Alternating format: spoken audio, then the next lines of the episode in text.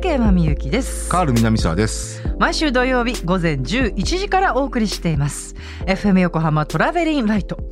この番組内で毎週いろいろな切り口で洋楽とえー、ドラマなどなどをご紹介して おります。ヒッツボックス。などなど。うん。はい。今回は天国のスーパースター特集でした、はい。結構メッセージいっぱいもらっおお本当ねだ、おー。後でご紹ちょっとね介したい目を通して。たねあとねあの、はい。要はまあ天国のスーパースターということもあって、はい。えー冒頭憑依系の話をしましたけど はい。これね僕はちょっとこの憑依系に関してもえ一加減ありますんで、はい。えーなぜ憑依系が好きなのかというところをねちょっとね、紐解きたいと思います。中野サンタさんが、また F 横ヘビーリスナーとしてのカールさんの入り方と、はいようござんしたってみゆきさんのあしらい方っていうのを拾ってくださってますね。ありがとうございます。あの 吉田にあしらっていただければと思いますけど、これこれこれはあったよ。あじゃあうんちょっと、うあじゃあこれは後ではい、うんご紹介します。はいはい、そんなこんなでこの特集をお送りした後、放送で語りきれなかったことをカールさんに語っていただきます。それではまず2021年9月18日に放送したヒッツボックス天国のスーパースター特集お送りいたしましょう。時刻は12時39分 FM 横浜から生放送でお送りしていますトラベリンライト。この時間は60年の歴史の中のポップソングからよりすぐった名曲を様々な切り口でご紹介するヒッツボックス。一曲一曲を詳しくご紹介してくださいます。コーナーコメンテーターのカール南沢さんです。こんにちは。はいこんにち。はカール南沢です。よろしくお願いします。あので。すね、ええ先週夜も眠れないっていうねはい。あのコアラモードの アンニュちゃんのあの、はいはい。番組あったじゃないですか。ええええええ。えーゆかりないとか。はいはい。はい。ゆかりないで、はいドンズバスのコーナーで、あの、ギャルになりきった、憑依系。あの、憑依系の、はあの子が、たまたま先週聞いたら、うんいなかったっていうね。ああ、そうそうそう。うん、違う人になってたっていう。はいはいえーじゃあ、あのギャルはもう、いなくなっちゃうの？と思ったら、はい。今週の放送で、あの、アンヌちゃんが、いますよって言って、あのあらちゃんとギャルさんが復活してました。なんかたまたまね、先週、ギャルさんがいなかったみたいですね。ああ、まあまあ、うんそういうことなんですね。はいええそれはそれはようござんした。あ私に関してのコメントも言ってくれて、あのちゃんとオンタイムで聞いてましたよ。はい。でも嬉しいですね。はい、ね安心しました。夜もね、あの、これでぐっすりね、眠れてます。ああ、はよかった。だから今日はお肌ツヤツヤ。何よりでございます。はいお彼岸の時期ですが。えーね。まあね、はい。今ね、憑依っていう話をしましたけど、はい。あのーまあお彼岸の時期っていうことで、はい。まあこの時期恒例ではあるんですけど、ええ、ええー天国のスーパースターヒはいットということで、え。はい。えー今年に入っても、ええええミュージシャンたちね、名だたるミュージシャンたちが、あね本当に多くの方が亡くなってるんですけど、ちょっと今ざっと今年に入ってからのミュージシャンでね、はい。例えばフィル・スペクターね、こここでもね、あのーかなり熱くはい扱いましたけど、ですね。えーあとジェリー・マーステンって、これあのジェリーペースメーカーズっていうね、あうのんはい。グループの方ですね。はい。あとね、ジョニー・パチェーコさんって、これね、あの、ファニアレーベルっていう、あの、サルサのレーベルがあるんですけど、えーそこの創設者なんですけどね、その方がお亡くなりになってます。チック・コリア、えーメリー・ウィルソン、これシュープリームスの、はい。はい。えージム・スタインマンね、あの、ね今年5 5月、4月、5月ぐらいでしたかね。あ、そうですね。はい。あと、ラッパーの DMX、あえーショック G って、これ、あの、デジタルアンダーグラウンドの、ははは。はい。えージョン・ロートン、はいユーライア・ヒープうんの方ですね。デニス・トーマス、これはあの、クール・アンザ・ギャング。あ、そうでし。ジェフ・ラーバー、シンデレラってハードロックバンドの、えーダスティ・ヒル、ゼーゼートップの方なんですけどね。なんかこんなたくさん亡くなってるんだ。なそう。あこれでも本当に、あの、まあ、主だった方、主だったって言い方もちょっとあれなんですけど、うん。チャーリー・ワッツも亡くなりましたそうですね。そうん。そう、はい。先月でしたかね。ね。うん、で、ということで、えー一曲目はね、ちょっとね、ミュージシャンではないんですけど、ほうほう。ダニー・レイさん。うん。あのージェームス・ブラウンの、あ、はいはい。あの、うんまあ、有名な、そう、ライブの時の呼び込みですとか、えええええええーまあ、前工場ですとか、はいはいはい。えーそういったね。ところで、えー MC やっていたえ長年やってたんですけど、ええそのダニー・レイさんがお亡くなりになったんですね。はいあの、Please Please Me っていう曲でね、あ、はいごめんなさい、Please Please Please という曲で、あ、はいあの、ジェームス・ブラウンが、まあ、ひざまずいて、はいはい。倒れるんですよ。そうですその時に赤いマントをかける役でもあったんですよね。そうだそうだ。うんあ あー、亡くなったんだ。まあ、という。ことで、今日は1曲目、その、まあ、ダニー・レイさんを忍んで、えええジェームス・ブラウンの曲をかけたい、かけたいと思います。はい。えージェームス・ブラウンで、パパ 's got a brand new bag。はい、今日は天国のスーパースターヒットということでお届けいたしておりますけどね。はい。あの、ジェームス・ブラウンもね、はい2006年にお亡くなりになってるんですけど、はい。あの、その時の葬儀の時に、うんあの、棺にダニー・レイさんは赤いマントをあ、かけたというね話。話ですね。そうだったんですか。はい。あの、ダニー・レイさんがお亡くなりになった時に、はい。あの、ジェームス・ブラウンエステートって、んあの、団体があるんですけど、ははえそこからコメントが、ショービズ界2番目に働き者だったダニー・レイさんっていうふうにコメントして、まあ、まあ、非常に粋なコメントでしたね。ええあなんか悲しくなっちゃうね。そうですね。そうですか。うんはいはい。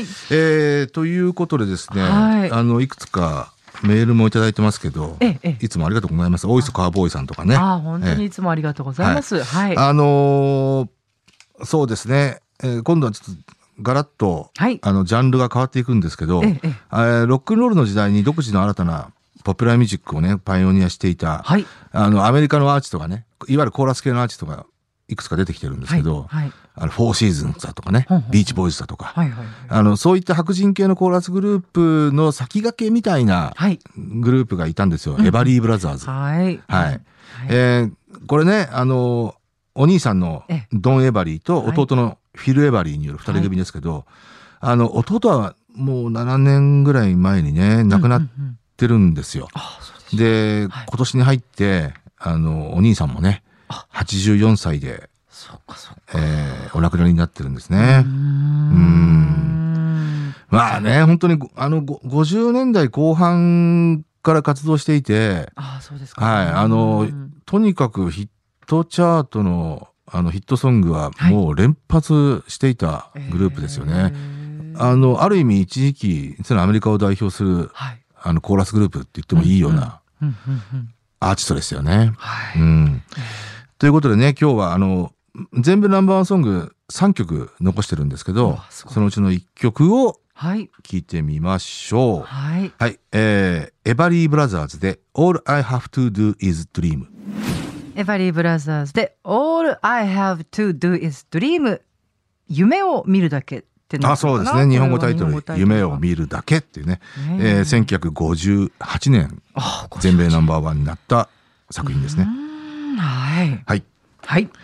えー、そしてね、先ほどのね、ダニー・レイさんじゃないんですけど、ええまあ、いわゆる裏方系のはい方で、まあもちろん自分でもアーティスト活動はしてましたけど、はい。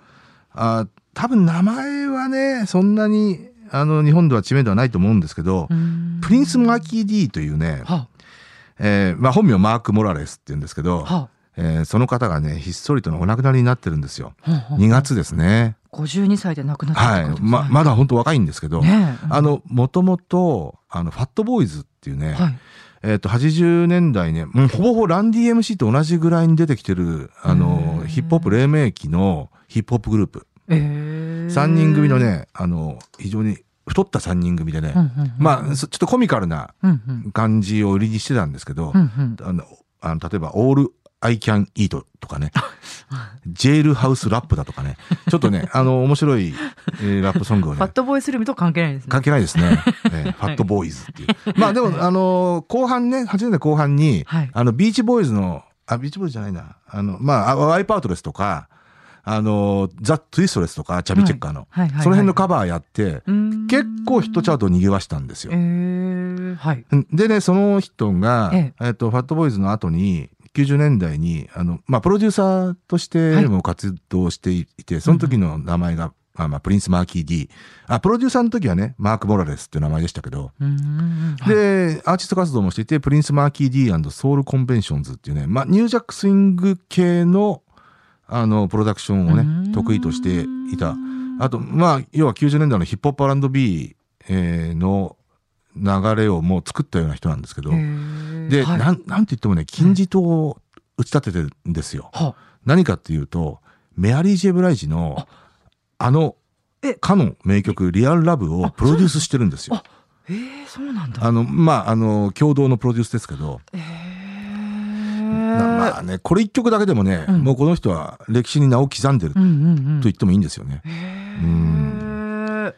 全然名前とか知らないかったけどはい。という、プリンス・マーキー・ディが亡くなった。これ、結構ね、あの、90年代っていうか、まあ、ファットボーイズの時から好きだったんで、うんいやー、若くしてちょっと亡くなったなとは思ってるんですけど、なんか、 All You Can Eat って曲も聴いてみたいな感あじですけどね。あのね、ビートボックスをね、非常に駆使した、あの、かなりコミカルな、ヒップホップナンバーなんですけどね。へーえそんな方がメアリー・ジェイ・ブライジの曲もやっていたという。はいああ、なんとなんと。はい。ということでね、ええ今日は そのプリンス・マーキー・ D をはい忍んで、ええメアリー・ジェイ・ブライジの曲をね、かけたああ、いと思います。はい。はいえーメアリー・ジェイ・ブライジで、リアル・ラブ。今日はヒッツボックスはね、お彼岸ということで、天国のスーパースターヒットをお届けいたしました。まあ本当にここでね、あの、今日、えー触れた方々、改めて、えー哀悼の意をね、はい。表したいと思います。思います。はい。ちょっと寂しくなっちゃうね、本当ね。そうなんですよね。そうですね。はい。さあ、いかがでしたでしょうか？うん。まああのーまあ今年に限らずですけどね、あのーうん、なんかある意味ね、本当に、あのー往年のスーパースター、往年の活躍したミュージシャン、はい。えーたちが、かなり本当にこう、コンスタントな形でなくなってますよね。うん、でも、まあまあ、言ってみれば、うまあねん、ある意味こう自然の摂理としては仕方ないことなんですけど、いやー、本当ね。まあ、こうーいう、なんていうの、やっぱコアラの、あ、コアラだって。コアラモード、コアラモード引っ張られちゃいましたね。コロナって言おうと思ったうんだけど、ん、ご時世もあるから、こう、不法はやっぱ寂しいですね。うですねうん、そうですね。で、あの、一応ね、あの不法が入るあのたびに、ええ。あのなるべくうーこのトラベリンライトの本編とかでもねそれを反映させた曲をかけたりとかね、ええチャーリー・ワッツさんとかね。あのあ本当ね。そういう形しましたけど。さすがに全部が全部はねかけられませんからね、ええええええ。だから DMX とかね本当触れられなかったから、うんうんうんうんうん。そう、まだ若かったんだ、ね。いや一時期はね DMX なんてもう本当 JG とも並ぶぐらいの、えーまあアルバム出せば必ず全部ナンバーワンにななまあ確かね本当に、6作7作連続ぐらい全部ナンバーワンで、ええもうじ本当 JG か DMX かぐらいの、え、そんなにヒットしてたの？ヒップホップアーティストでしたよね2000年代前半ぐらいかなえーあのピークは。うんなんとなんと。とかねだからデジタルアンダーグラウンドのねその彼もはい。あのハンプティ・ダンスっていうヒットがあった頃はい。にいた人だったんでね。うん。デジタルアンダーグラウンドね、一時期トゥーパックがいたグループですから。トゥーパックも死んじゃううんずいぶん前に亡くなってますもんね。そうね。うん。とうとうね、本当あのー本当改めてもう何度も言いますけど、お悔やみは本当申し上げたいですよね。あの結構ね本当たくさんメッセージいただいてて、神奈川区のけいちゃんさんこの方もいつもありがとうございます。はい。ファットボーイズの、えーワイプアウトやザ・ツイストやんちゃでコミカルで好きだったあな、ねリアルラブもプロデュースしてたのか、これはさっきのなんマーク・ロンソンさんかな？ああの、マーク・モラレス。あマーク・ロンソンはい。マーク・モラレスですね。はい、はいプリンス・マーキー・ディっていう名前でね、うんやってて。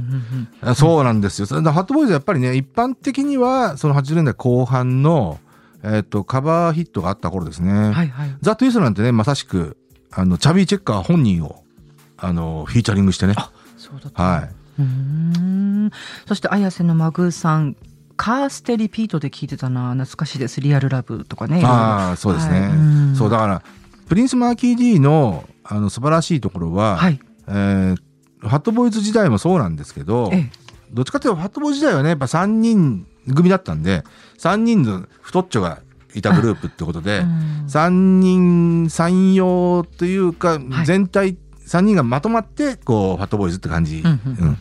だったんですよ。うんえーなんだけどやっぱり90年代以降のね、あのファットボーイズが解散してから、えー一人で活動してきた、えええ。え特にやっぱりプロデューサーとしてのねね。えそのマーク・モラレス名義でプロデュースを始めて、えーなんて言っても、えまあ、92年、うん、2、3年以降にヒップホップ R&B っていうものが、えー世を席巻するわけですよ。はい、はい。はい、それの、のろしっていうか、直接的なのろしになったのが、もう1にも2にもリアルラブなんで、うん。あそういうあまあもちろんその直前の You Remind Me っていう曲もそうなんですけど、はいではい。もちろん90年代から例えばアンボーグのデビューだとかそういったものがこううごめうごめいていって、え。えーそこに行き着くんですけど、はあ。まあ、直接的なのろしっていうのはとにかくメアリー・ジェ・ブライジなんですよ。ここからウゴのタケノコのごとく、はい。メアリー・ジェ・ブライジフォロワーが出てきたわけですよ。で、えーもう猫も杓子もヒップホップ R&B。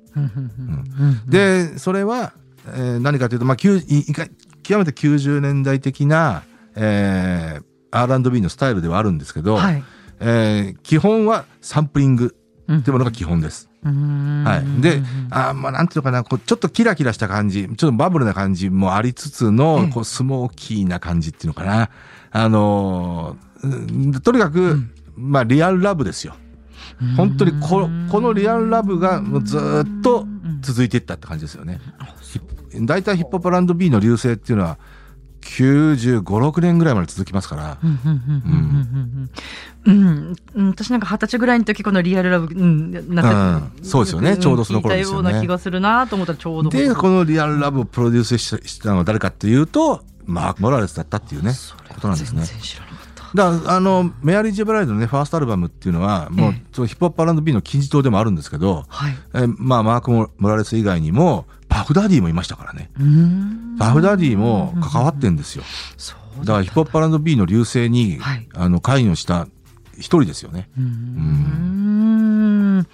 はい、今日はね3曲目がメアリー・ジェイ・ブラジでしたけども。だだからね、プリンス・マーキー・ディっていうのはね、もう本当、愛おしい存在だったな。でね、そのプリンス・マーキー・ディのソウル・コンベンションっていうね、はい。グループも作ってたんですよ。並行して。これもまたね、あのーまあ、アルバムも出してますけど、12インチでね、で届くたんびに興奮してましたね。へー。あのーうん。まあもちろん時代はもうニュージャックスイング、ヒップホップ R&B のもうはい。大隆盛期ですから、大体そその両方ええのスタイル。あのスタイルをね、はい。こううまー。く、あのー表現した作品出してたんですよ。だから12日がもうほんと良くてね。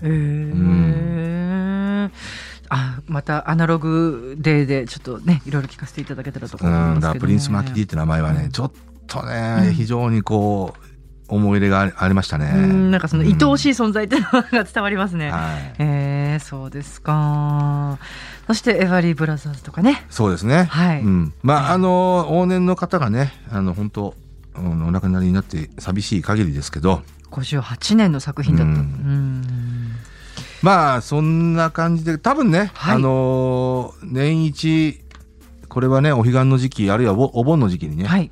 あの、天国のスーパースターっていうのはね、やるとは思いますさけど。っきなんかメッセージで、ほら、いいつもこの企画好きですみたいなメッセージくださったそう、あのーお名前呼びましたけど、先ほどね、あの、はい。大磯川ボーイさん、いろんな名前を出してたんですよ。ええええうん。70年代のスーパースターが好きだなっていうことで、あ、そうかそうか。うんはい。マービン・ゲイだとか、はいルー・ロールズ、BB キング等々の名前を。出していましたね。なんかリアルタイムで初めて聞きましたっていう方からメッセージいただいて。ああ、そうね。多分、うんあのータイムフリーじゃなくてって意味でしょ？ね、うん、タイムフリーでいつも聞いてくださってて、で、この、えースーパースターたちのきょあの好きですみたいなこと書いてくださってね。あ,、はいありがとうございます。まあ、あと、コアラボードのね、その件でも結構、あの、メール来てて、そうなの？ツイッターとかメール来てて、うん。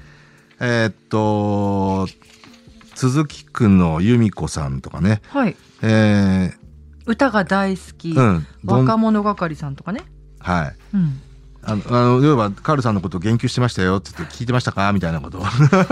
いやすんさんもねうわーカールさんがまたユーカリナイトの話をしてるよ、アニュちゃんよかったね。リアタイで聞いたって夜も寝られるっていカールさん今のトレセン。イで聞いてましたよ。今のトレセンフライデーはどうですかって。ああ、トレセン、質問しますいや、よあの、たまに聞いてますよ。聞いてます、うん。でもトレセンはね、うんまあ、ここでちょっとまた脱線しちゃうけど、はいトレセンは僕はもう水曜、木曜がいいな。カールさんいつ聞いてるの？いつ聞いてるの基本はリアタイですよ。うんううんん。でも水曜、木曜はもうほぼほぼ毎週聞いてんな。車の中で聞いてらっしゃるんですか？ほぼほぼ車の中です。うんまあ、たまにラジコで聞いてますけど、ええええええうんまあ、やっぱり、あの、安定のウイカちゃんだよね。うん。で、あの、水曜日の名前、僕は今失念しましたけど、あの、苦味17歳の、はい。あくびちゃんだ。そう。あくびちゃん。はい。あくびちゃんもね、まあ、よ、だんだん、もう半年ぐらいですけど、あの、だんだん、まあ自分の味も出しつつの、ああすごいこう、に、馴染んできたかな。ううん。ん。いや、でもね、はい。僕は二人にあえあの共通してるのは、ええ別に頭がいい悪いっていう勉強できるできないじゃないレベルでの IQ の高さですよね。そこはやっぱりね感じますよ。うん。うん。あとねあくびちゃんは、まあ、とにかくひ人柄が あのやっぱにじみ出ますよね。いいいい人柄が。うん。まあそんな、げまあ、かなり天然ですけど、ちょっとこれ脱線しちゃいましたが、いやいやはい、ねそそういうことでね、そういうことで、今まあゆかちゃんの話も出ましたけど、ええあの憑依系なんですよ。まあまあもちろんねお彼岸だからっていう ことじゃないですけど、はい。これはいいたこになっちゃいますけど、いたこになっちゃう憑憑依系っていうとね、いいね。はい。うんあのー僕ね憑依系大好きなんですよ。うんね。でまあウイカちゃんで言うと、はい。あのファースト憑依ウイカですよね。これ毎週やってたんですよ毎週。うんいや大したもんだ。いやなかなかそう芸ですよ。達者だなと思います。うん。まあ今もやってませんけど。結構プレッ。シャーあると思いますよ、ん。でね、あのー例えば F 横で言うと、はい。えーっとね、フィロソフィーのダンスもやってますよ、憑依系。はあう。ん。基本毎週やってます。ただね、まあ、もう、もう、もう今一歩って感じはするんですけど、ほうほうほう。まあ、あと、あの、広い意味で言うと、例えば、横浜シャーリーですよね。はうん。あれは、まあ、あの、あの、ラジオドラマなんですけどあ、はで言ってみれば憑依系ですよ。だから僕、あのーあの、杉崎さんももちろんいいんですけど、えーやっぱ、あのー女性の声声優さんというか、あ歌い手さんのね、シャーリーだっけ？シャーリーさん？うん。すいませんね私ごめんなさい。もうほぼほぼ僕毎週聞いてるんですよ。うん。そのご様子。うん面白いんで。えーだからあれ、言ってみれば憑依系ですよね。ううんん。まあまあ声優さんは基本みんな憑依系になっちゃうんですけど、うんうんうんでね、僕いつもね、憑依系って非常にこう、難しいなと思うのは、は IQ と書かなければ無理なんですよ。あはあはというのはやっぱり、いろんな、あの、に人間のタイプを、あうんえーステレオタイプに捉えて、うんそれを最大公約数に自分で解釈しなきゃいけないんですよ。だから例えば、アンニュちゃんが、うんうん。あのーギャルをやるって言っても、うん。一般的なステレオタイプなギャルのイメージっていうものをちゃんと解釈しなきゃいけないんですよ。うんうんうん。これじゃないと伝わらない。だから、例えば憑依系を、あの、あるディレクターさんが、じゃあこれを憑依系やってくださいよって言っても、その、やる人が解釈しなければ、いくら、例えば声真似とかしても、絶対に面白くないです。そう。うん。あ、リーシャさんだね、あの、横浜シャーリーのね。うん。そう。ものすごい目があれだから鋭いからね今こういう話してる時。にそれをね、常に思うんですよ。だからそれは別にあテレビでもラジオでもえ同じことなんですけど、ーうんだから憑依系の、あの、面白いところはそこなんですよね。うん。最大公約数をまあ、ステレオタイプな、その人間のタイプっていうものを、ステレオタイプうんだから、例えば柳沢かな子がうまいっていうのはそこなんですよね。うんうん。あれはやっぱりあの、最初にブレイクした時っていうのはほら、いわゆる、あの、あの、アパレル系のレジの役とか、そうそうそう。ああれなんてもう、ああ、なるほどと思うわけですよ。うんやっぱりあれは柳沢かな子の IQ 高いからなんだよね。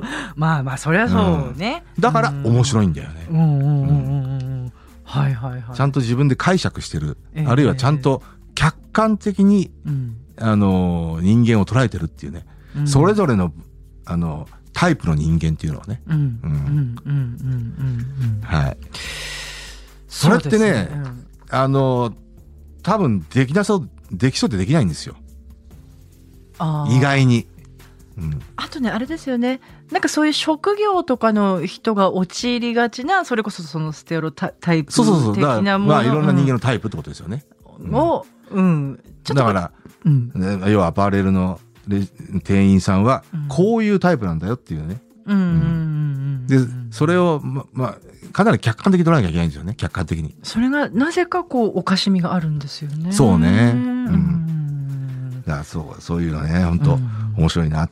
でいつも行き着くところは僕はうん。黒割りですよ。トレセンといえば。あ黒割りのまあまあこれ先週話しましたけどね、はいはいはい。黒割りのえっとティッピーさんとの掛け合い。うん。あの黒田ありさっていうね、うん。あの伝説のトレセンのはい。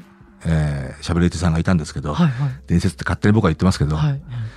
えーあるコーナーがあってティッピーさんとの、えー、黒割さんがえー要はようまあ多分保育園児だか幼稚園児だかの先生の役なんですよね。あそういううんで、ティッピーさんが幼稚園児の役なんですけど、これがもう秀逸でね。へーそうか。毎週聞いてて悶絶してましたから。へーたまらなかったですね。たまらない、うん、悶絶っちゃうの？そうはい。かはい。もういいです。はい。あそうなんか珍しくカールさんの方から仕切ってきたんなんか大丈夫かなと思うんですけど。はい。はい。今日も飲んじゃいなくて残念ですね。残念だった本ね当だよね。うん。あのこの1週間で箱詰めが終わりました。箱詰めが終わりました。はは。あら、うん。残念ですね。まああ、のいろいろのんちゃんともメッセンジャーやり取りしたんですけど 終わった瞬間に。まあ続編が必ずあるよね。ただ僕はその続編が必ずあるかもしれないけどはい。続編って言っても例えばそれをもし連ドラにするんだったら例えば特別編とかね。はい。2時間ドラマとかね。はい。あの映画とかだったら別にいいんだけどはい。もしまた連ドラをシーズン2的にやるんだったら絶対に12年以内にやんなきゃダメだなと思思ってます。なぜならば、はい。あのキャラクターあの感じあとえっ、とあのうーんその主人公の立ち位置みたいなものっていうのはな特にこと長長野芽郁に関してははえーうんやっぱ今じゃないと許されないよねっていう許されないんだ。うんうん感じかな。うんうんはい。はい。はい。はい。なるほど。で、ちょっとただ離婚しないだけはね、してないだけは、はい。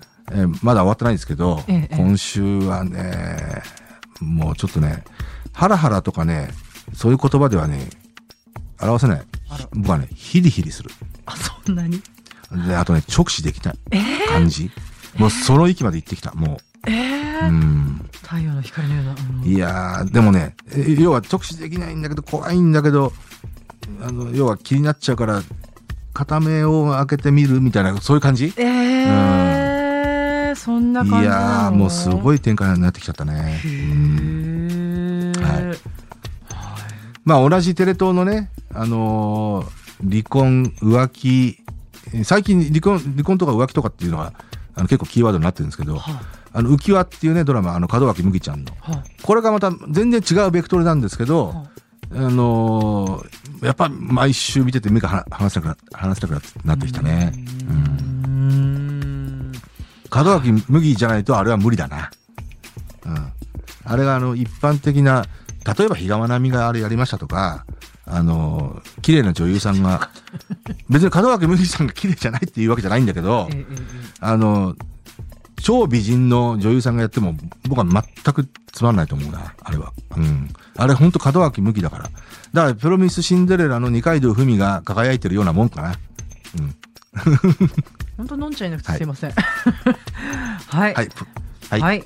川崎の新川崎のうららさんが栗ご飯作って食べるってこうんれ送ってきてくださって、ああおー私も今日栗ご飯買って帰ろうと思っているはい炊き込みご飯って美味しいよね。炊き込みご飯美味しいですねはい、というお後がよろしいようで。ですかねはいあなんかいろいろメッセージを読んでいるうちに、えー原稿がなくなってしまったはいあったあった。ありました、ありました。まあ、ということで、今回のヒッツボックスは、天国のスーパースター特集をお送りいたしました。曲も合わせて聴きたいという方は FM 横浜から毎週土曜日午前11時から放送しています。トラベリンライトでぜひこのエピソードの説明欄にラジコのリンクがあるのでそこから飛んでチェックしてみてください。それでは畠山みゆきとカール南沢でした。またお会いしましょう。はいさようなら。